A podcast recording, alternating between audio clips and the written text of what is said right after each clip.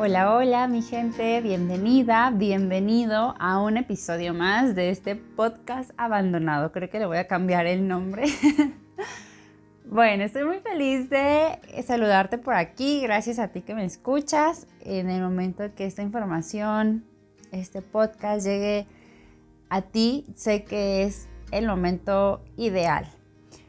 Bueno, pues recorro hacia atrás semanas y varios meses, tal vez casi el año, y me doy cuenta de todo lo que he estado haciendo.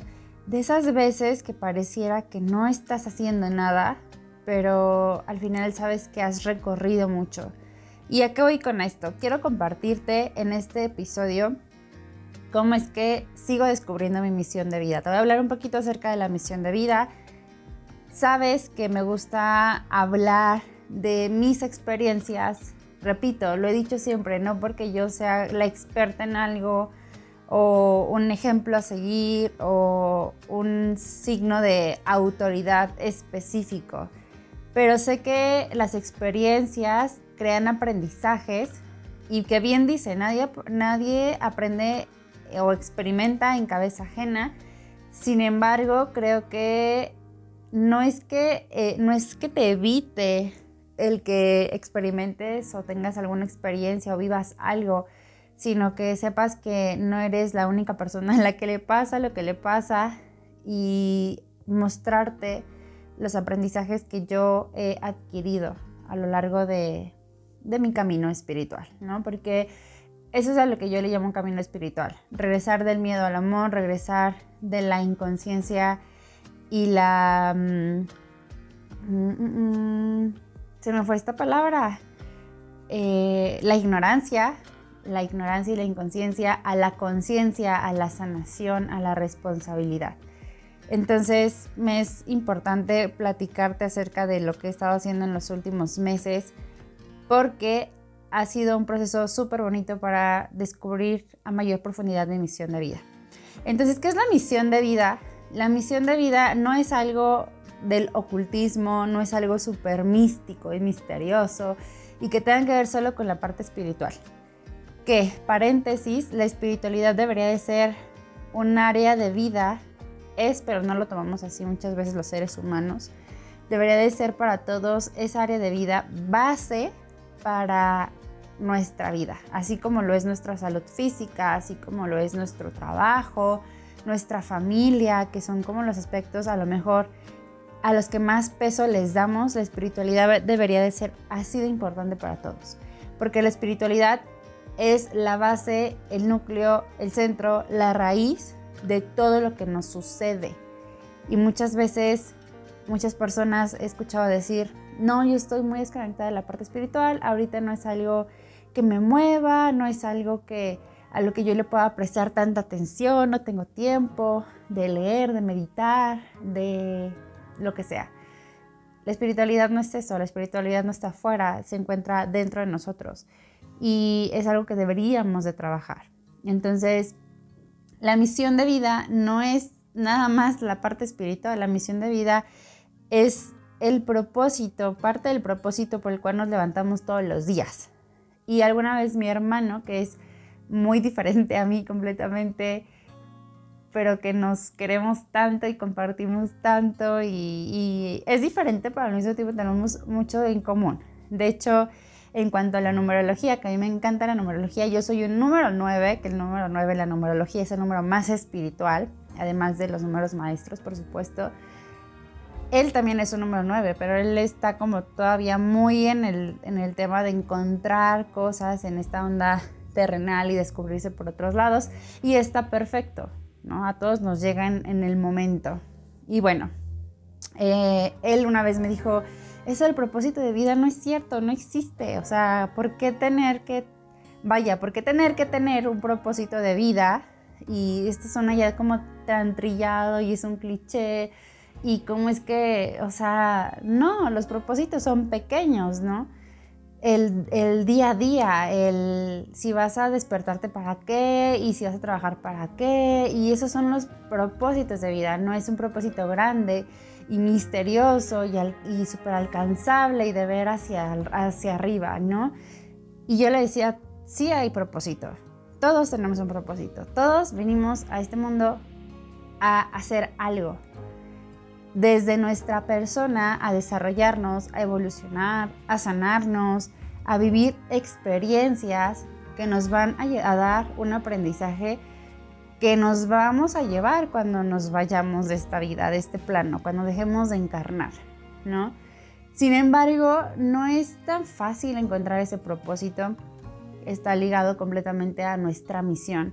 Y repito, dejémoslo de, de ver nada más como algo allá a lo lejos, espiritual, misterioso, lleno de misticismo y que voy a encontrar y conectar con mi misión de vida allá adentro en el temazcal o cuando voy y tomo ayahuasca o hago lo que sea o medito por horas. No es eso. La misión de vida, repito, conecta con ese propósito con el que me levanto todos los días. Y aquí te pregunto, ¿con qué propósito te levantaste hoy? Hoy que escuchas este podcast, ¿con qué propósito te levantaste hoy?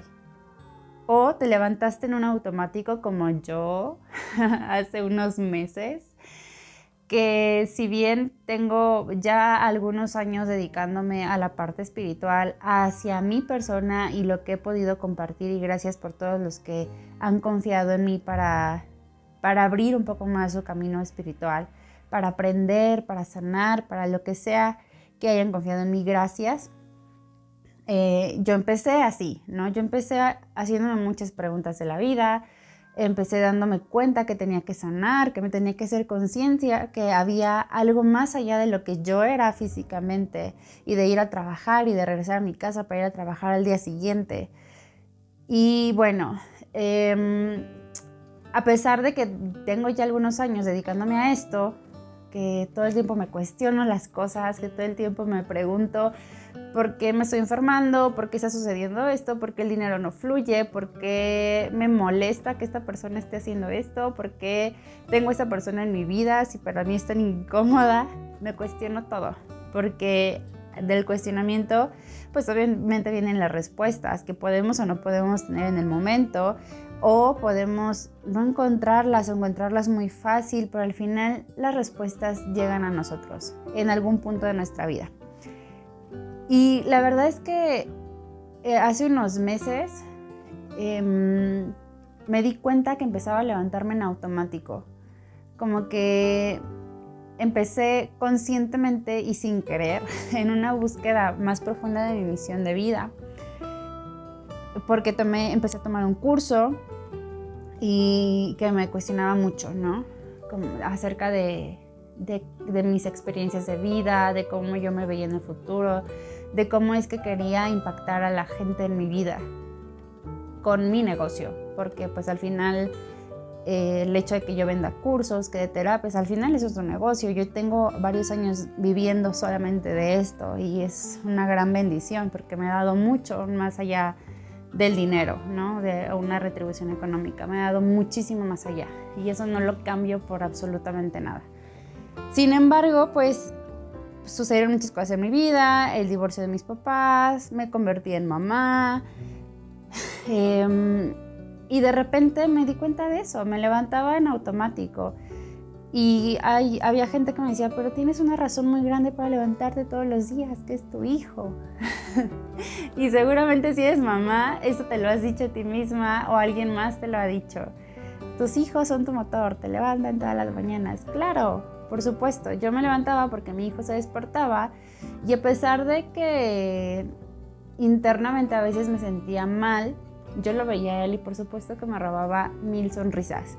Por supuesto que, se convertía en esa chispa que encendía pues mi llama interna de decir, vamos a levantarnos y vamos a ver qué desayunamos y vamos a ver este, qué tener la cama y hoy es día de hacer qué hacer y y a ver qué hago por aquí, por allá de, de, lo que hago, ¿no? De mis cursos, qué comparto y me empecé a desconectar muchísimo. Y esto es súper normal. A veces la gente piensa que quienes nos conectamos como más conscientemente con esta parte espiritual ya lo tenemos todo resuelto, eh, ya vivimos como en esta armonía y en esta paz todos los días y que todos los días vamos viajando entre nubes de algodón. Y no es así, también tenemos nuestras, nuestras rachitas, ¿no? Porque el crecimiento duele y el vivir en una parte espiritual, en mucha conexión, no es fácil. Nos lleva a la sanación y la sanación, para llegar, llegar a la sanación requerimos de trabajar por dolores. Y así es la vida, así es todos los días, así es, hay épocas, así, así tiene que ser, así es, sí, tenemos que sanar, tenemos que ser conscientes, tenemos que evolucionar. Y bueno, yo me encontré hace unos meses viviendo ya como de esta forma automática y honestamente em, sentí como me iba apagando, apagando, apagando, como que ya era de bueno. Dejé de hacer ejercicio, como que ya lo hacía todo por hacer. De verdad que eh, a lo mejor me entiendes, ¿no? Como que ya te levantas pues porque te tienes que levantar la verdad es que algo que noté era que pues yo podía platicar con mi esposo, con mi suegra, con una amiga y me sentía bien, tampoco te voy a mentir como que estaba tirada al piso y, quería llorar todos los días, pero me empecé a dar cuenta que cuando estaba sola, que a mí hace mucho que dejó de, de molestarme el estar sola, disfruto mucho mi soledad, cuando tengo espacios, mucho más ahora que soy mamá, cuando tengo esos ratitos son súper ricos. Pero bueno, mi soledad me gusta, ¿no? Pero me empecé a dar cuenta que cuando estaba en esos ratitos sola, cuando me metía a bañar, cuando por lo que sea me quedaba sola un momento, me venían muchas ganas de llorar, mucha desesperación, como, caray, sin saber ya tal cual, ¿qué estoy haciendo aquí? No sé, ya vendí cursos, ya doy terapia y ya, y me volví a cuestionar esto que en algún momento me cuestioné cuando trabajaba en, en mercadotecnia, que fue lo que estudié. De, de, cuestionarme, y ya, esto es todo de la vida, y si la vida duele tanto, pues ¿para qué venimos? ¿No? ¿Para qué estamos aquí? ¿Para qué le seguimos? Y empecé a buscar ayuda, porque eso sí tengo, algo me empieza a molestar. Cuando me hago consciente, porque no siempre es rápido, a veces ya pasó tiempo para antes de, de darme cuenta que algo está mal, pero en cuanto me hice consciente de que algo no estaba bien en mí, que necesito ayuda y busqué terapia. Con una terapeuta súper linda, una terapia que yo nunca había escuchado ni nada, pero me ayudó, me la recomendó una amiga hace tiempo en una plática que tuvimos acerca de un tema de ella y dije, bueno, vamos a, probar por aquí, ¿no? A ver qué, qué se mueve. Y empecé a vivir mis terapias semanales fueron cortas, fueron, no recuerdo si cuatro o cinco, por ahí así. Pero, pues, ¿qué nos pasa a los seres humanos? Queremos todo de inmediato. La respuesta ya, ahorita porque me duele y quiero que me curen ahorita. Por eso nos, nos encanta ir al médico. Bueno, a mí no me encanta, no me gusta de hecho. Pero te sientes mal, tienes gripa, tienes tos y voy, me compro algo, denme un jarabe, denme lo que sea y que se me quite ya. Me duele la cabeza, pastilla, que se me quite ya. Cuando el cuerpo está manifestando que algo está sucediendo adentro y no puede quitarse ya. Y a pesar de que esto yo lo sabía teóricamente, creo que nunca me había tocado aplicarlo tan fuerte en mí. Y pasó la primera terapia y me sentí mejor un día y después sentí como fui cayendo otra vez y llegó la segunda terapia y fue como de, ah, ok, bueno, no estuvo tan mal, vamos a ver qué sigue, se tiene que ir componiendo esto. Y cerca creo que de la tercera terapia le hablé a mi terapeuta, le dije, no puedo más, dime si puedo tomar una terapia alternativa a esto, si podemos trabajar aparte eh, en otra cosa, porque dentro de lo que estoy trabajando, en el programa Enamórate de ti, del cual, del cual les voy a hablar enseguida, que es donde nace todo esto, pues me empecé a meter mucho al tema de heridas de la infancia y me di cuenta de que yo estoy marcada con la herida de abandono, cosa que me tomó y me cayó como un balde de agua fría, porque podría haber yo sentido la herida de rechazo, tal vez la herida de traición, tal vez la herida de injusticia, pero la herida de abandono no porque yo siempre tuve a mis papás presentes. Y cuando me di cuenta de cómo es que se trabaja esta herida de abandono, qué implica y de todo lo que genera que haya esta herida, fue como, wow, wow y creo que es mi herida más grande. Entonces se me vino todo el mundo abajo, se me derrumbó mi mundo y fue como, me sentí, conecté muchísimo con esa niña herida y esa niña abandonada. Me empecé a sentir muy triste, me empecé a sentir muy mal. Y le hablé a mi terapeuta, le dije, acabo de descubrir esto y me está doliendo horrible y sé que lo, requiero trabajar y tengo la teoría y tengo a lo mejor las herramientas, pero me está doliendo demasiado. Yo quiero saber si puedo poner algo, si, si podemos trabajar además en esta herida, si podemos hacer algo más, porque me está doliendo mucho y no me está gustando. Me siento en el hoyo, se lo dije así creo que he escuchado muchas veces esto de tocar fondo y creo que estoy viviendo eso, estoy tocando fondo. Y me dijo, Wendy, tranquila, respira, no podemos meter otra cosa, tenemos que terminar de trabajar primero esta parte. Y lo que está sucediendo es que estás viviendo tu catarsis de sanación y lo tienes que dejar que fluya. Y fue un bálsamo muy bonito para mi alma porque dije, sí es cierto, yo estoy acostumbrada a que quiero todo rápido, a que se resuelva todo ya, porque si ahorita lo entendí, ahorita mismo lo aplico y ya se resolvió y ya funcionó y ya sanó y ya crecí. Y no siempre es así.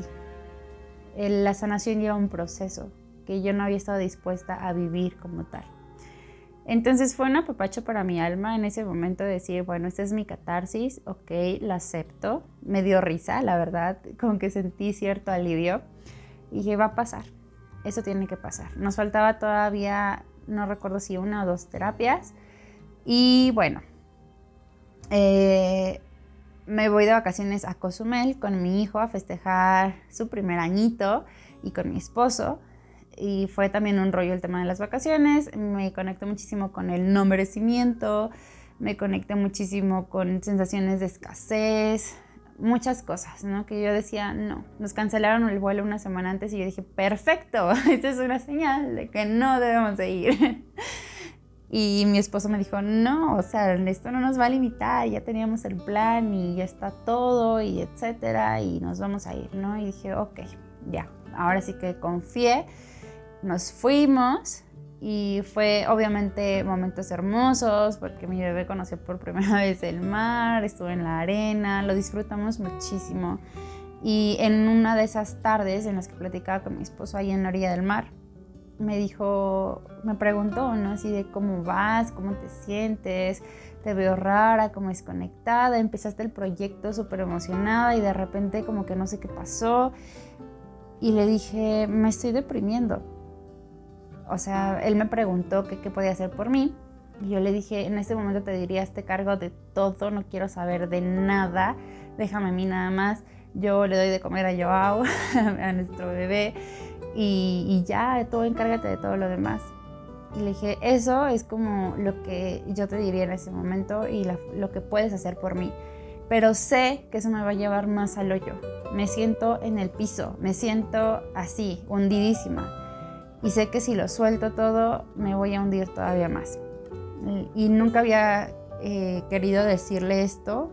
Él es muy vulnerable, es un hombre muy sensible, muy perceptivo y, y no, no quería como que se preocupara por lo que me estaba pasando a mí. Además yo estaba buscando terapia, ¿no? Pero la verdad es que siempre nos hemos compartido todo. Y, y le dije, siento que me estoy deprimiendo que ya me están ayudando, yo confío muchísimo que voy a salir adelante, pero digo, no estoy diagnosticada ni psicológica, ni, bueno, no estoy diagnosticada psicológicamente, pero yo siento que así se siente la depresión, ¿no? Esto jamás lo he sentido en mi vida y ahorita me siento así, siento que no hay salida. Y ya, total, hablamos, me desahogué muchísimo. En los últimos días pude conectar mucho con el mar, le entregué pues todo lo que traía, fue como un, ritualito de sanación muy bello. Y recuerdo lo desesperada que estaba por encontrar respuestas y llegaban muchos mensajes a mí que la desesperación viene del ego y del miedo y que solamente bloquea mi proceso. Y, y entonces aprendí a dejar como dejarme llevar y recibir el aprendizaje en el momento y sabía que me iba a sentir mejor en cualquier momento porque estaba haciendo lo que estaba en mis manos, ¿no? Y así pasó, pues. Eso es como, como me había estado sintiendo anteriormente en, semanas, meses pasados. Pero lo, lo, lindo, lo bueno, lo maravilloso de todo esto es que me llevó a conectar muchísimo más con mi misión de vida, ¿no? El, ese para qué, ese por qué me levanto todas las mañanas. Y encontré una misión hermosa que puedo definir de la siguiente manera, porque la misión tiene mucho y todo que ver, sí con tus dones, sí con tus talentos, sí con lo que haces bien, pero está muy arraigada a tus heridas, a tus dolores de la infancia, a lo que has sanado y evolucionado, a lo que has ido dejando atrás. Por eso es tan importante que sanemos, que despertemos. Y yo tiene mucho que lo tenía muy claro esto, ¿no? El, haber crecido siendo la, la gordita, la niña gordita, la prima gordita, pero bonita, ¿no? Como de, bueno, pues es que sí, Wendy no es como la tan bonita como las otras, pero es muy aplicada en la escuela. Es como todo lo que no se puede ver bien físicamente, pues tiene que tener algo positivo detrás de, ¿no? Y haber crecido así, de haber generado em, pues conflictos con mis parejas, así de los noviecillos, ya sabes, desde la secundaria y así, el haber haberme sentido de cierta manera ante oportunidades laborales, el no haber confiado en mí en tantas veces, en el haber tenido un impacto pues negativo de alguna forma en muchas ocasiones en mi vida, me llevó pues a sanarme y de, pelear, pasar de pelearme conmigo, con mi imagen, con mi peso, con mi estatura, con el tamaño de mis manos, con el, la forma de mi cabello, con todo a reconciliarme con esos aspectos de mí y de verdad amarlos, porque de verdad los puedes amar, fue un antes y un después en mi vida, que no recuerdo exactamente en qué momento se, se terminó de transformar todo, recuerdo nada más como la primera vez que viví conscientemente esa transformación y, después como que todo fluyó muy hermoso, ¿no? Y ahora que me veo en el espejo y me puedo abrazar y amo y con todo y las estrías que me dejó el embarazo, es hermoso. Es hermoso no pelearme con mi cuerpo todos los días. Y ya no hay días que me peleé con él, realmente ya no lo hay. Y tiene años de esto, o sea, tengo evidencia de, ¿no? Eso yo ya lo había notado antes, yo sabía que era parte de mi misión, pero no, no había tenido como la intención ni había pensado en la manera pues de poder compartir esto con más mujeres y yo lo estuve aplicando siempre como desde la parte de Los Ángeles y, otros cursos y el autoconocimiento como la numerología, etc.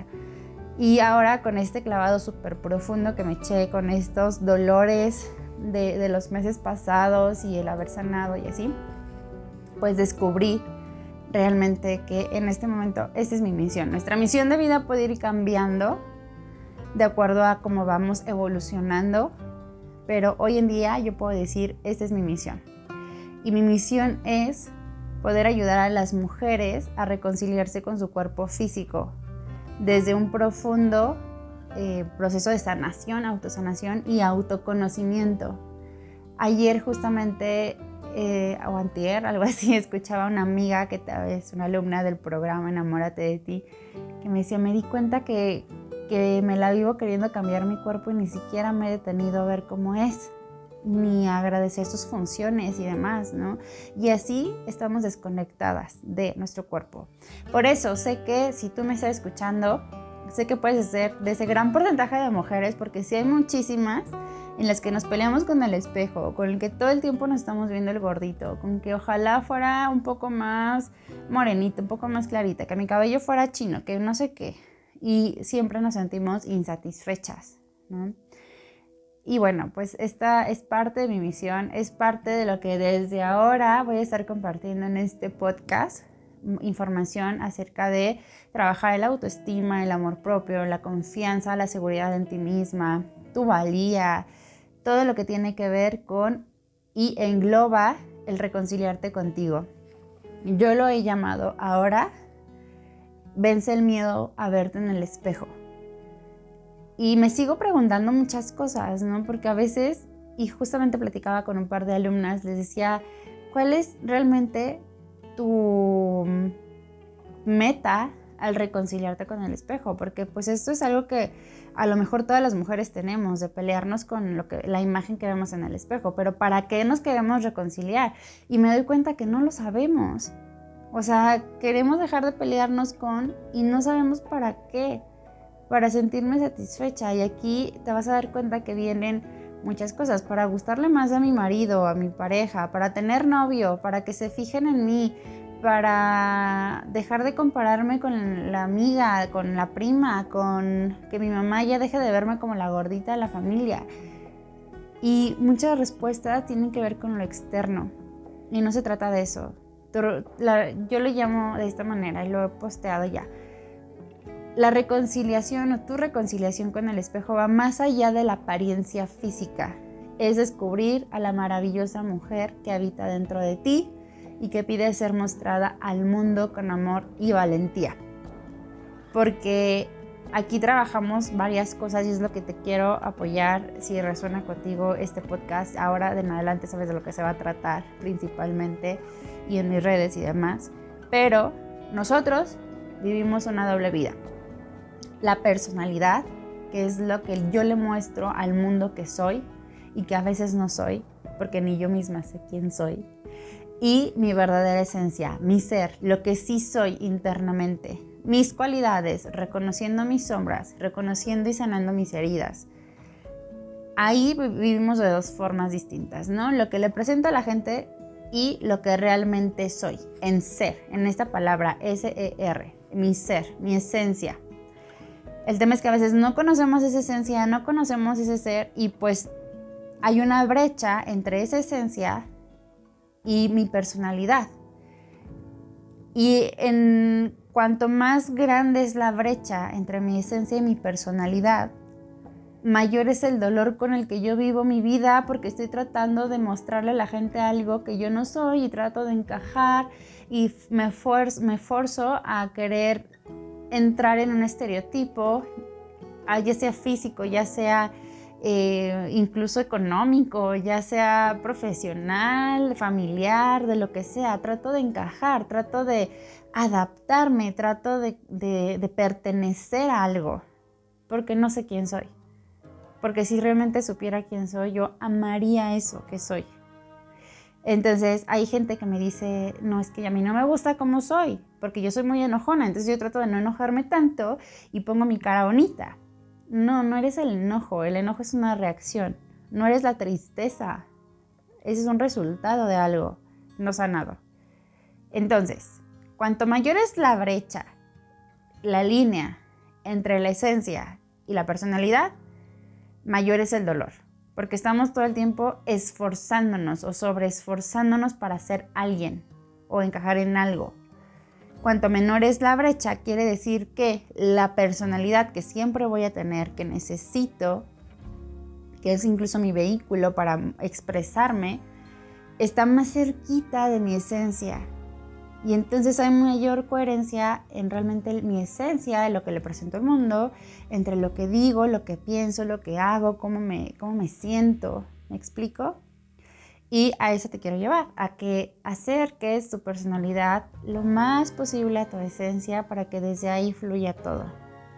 Y con eso te quitas un gran peso emocional. También en el programa trabajamos esta parte de liberación de peso emocional.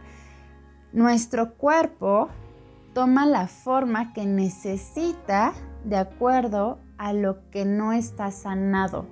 Si yo no tengo sanadas mis heridas, si yo no he reconocido mis sombras y lo trato de ocultar, entonces aquí es donde se genera el sobrepeso. Vamos a hablar específicamente del sobrepeso. Yo sé que hay chicas que pueden resonar mucho con lo que estoy compartiendo y que son muy delgaditas, que no tienen esos temas, pero la verdad es que a la mayoría nos impacta de esta forma. Generamos sobrepeso. ¿no? Porque empezamos a querernos cubrir de cosas, de capas que intenten hacerme sentir de cierta forma y pertenecer y todo hacia afuera, ¿no? Así que nos vamos llenando de capas y etcétera. Entonces, cuando nosotros sanamos, cuando vamos quitando poco a poco esas capas y nos vamos autodescubriendo, imagínate todo el peso emocional que liberamos. como nuestro cuerpo ha tomado una forma que necesita para pertenecer, para encajar afuera a lo que según yo tiene que ser, cuando estoy sanando todo eso, el cuerpo se manifiesta de una forma diferente. Nuestro cuerpo todo el tiempo se está moviendo, aunque siempre hayamos sido gorditas, aunque siempre hayamos sido altas, chaparras, lo que sea, nuestro cuerpo se, se, mueve todo el tiempo. Si con la meditación nuestras líneas de la mano, de la palma de la mano pueden cambiar. Con la meditación nos mantenemos más jóvenes, menos arrugadas y todo ese rollo. Con la meditación, imagínate el impacto que tiene cuando sanas profundamente tus heridas y liberas ese peso emocional. Tu cuerpo también lo siente, lo vive, lo experimenta, se forma de una, de una manera distinta. ¿Cómo se empieza a ver esto? Bajas de peso, se tonifican tus músculos. No te voy a decir que te vas a poner buenísima con sanando nada más, pero sí hay un cambio. Generas más tono muscular, el sistema digestivo se acelera, duermes mejor, hay un montón de beneficios, ¿no? Entonces, por lo tanto, vas a verlo físicamente también. Y vas a proyectar entonces cómo te sientes por dentro hacia el externo, tu físico. Y eso se, se va a ver, lo vas a sentir, lo vas a ver tú misma y lo va a ver la gente a tu alrededor, que es lo de menos, ¿no? Pero se va a notar. Tu actitud lo dice todo. Entonces, eso es lo que les quería platicar en este episodio acerca de lo que he descubierto. Gracias por haber escuchado ahí mi historia de depresión y de haber tocado fondo por unas semanas. Eh, hoy me siento súper feliz de lo que estoy haciendo, súper comprometida, súper entregada a esto porque es mi historia. Todo lo que te voy a compartir es mi historia. Y justamente en el siguiente episodio te voy a platicar acerca de, una historia eh, de, con mi pareja, ¿no? De esas inseguridades. Porque tú hoy me ves muy segura, muy contenta hablándote aquí y me puedes ver en los lives y en los videos y en las fotos que subo y a lo mejor tienes una percepción de mí de alguna manera y créeme, no soy nada, absolutamente nada de lo que era antes llena de inseguridades, llena de miedos, llena de desconfianza en mí misma, de desconexión, etc. Y como sé que todo esto es posible, pues voy a compartir contigo todo lo que esté en mis manos para que tú también puedas tener esa sanación, puedas vivir esta evolución, esta transformación en ti si es que lo necesitas.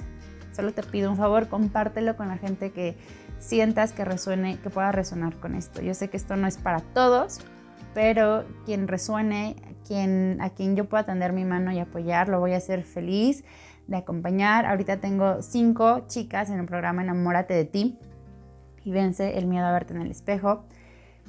Eh, es un programa de 90 días con un retiro. Ya más adelante te voy a platicar más a fondo con, de él.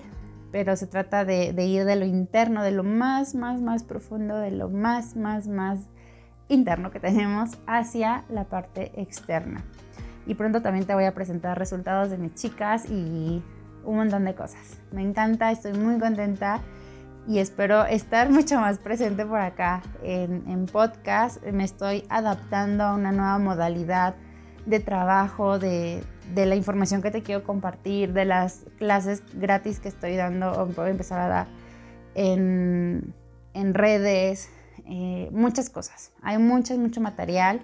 Me voy adaptando poco a poco. Gracias por la paciencia. Yo sé que a pesar de que de repente pasan semanas, semanas, semanas y yo no subo nada por acá, yo sé que hay gente que, siempre está ahí pendiente de lo que voy subiendo aquí al, al podcast, a YouTube, a las clases en Facebook, etcétera, etcétera, etcétera. Entonces, mil gracias por escucharme. Repito, si si esto resuena contigo, con alguien más que conozcas, compártelo. Voy a estarles compartiendo mucho más información. Y bueno, les mando un abrazo. Estoy formando una tribu, esa es la intención de todo esto, formar una tribu de mujeres que se sienten y se saben seguras de sí mismas, hermosas, auténticas, valiosas, poderosas. Si tú quieres ser parte de ella, aquí está tu tribu, aquí está tu hogar, aquí está este lugar de crecimiento, lejos de la comparación, lejos de las envidias, lejos de un montón de cosas que son normales cuando no hemos sanado, pero se van y se transforman completamente cuando entramos en conciencia y vivimos nuestros procesos de sanación. Así que si eres parte, si te sientes ser parte de esto, bienvenida. Aquí estoy para ti con los brazos abiertos. Te mando un abrazo, bendiciones y gracias. Nos vemos y nos escuchamos en la siguiente. Bye bye.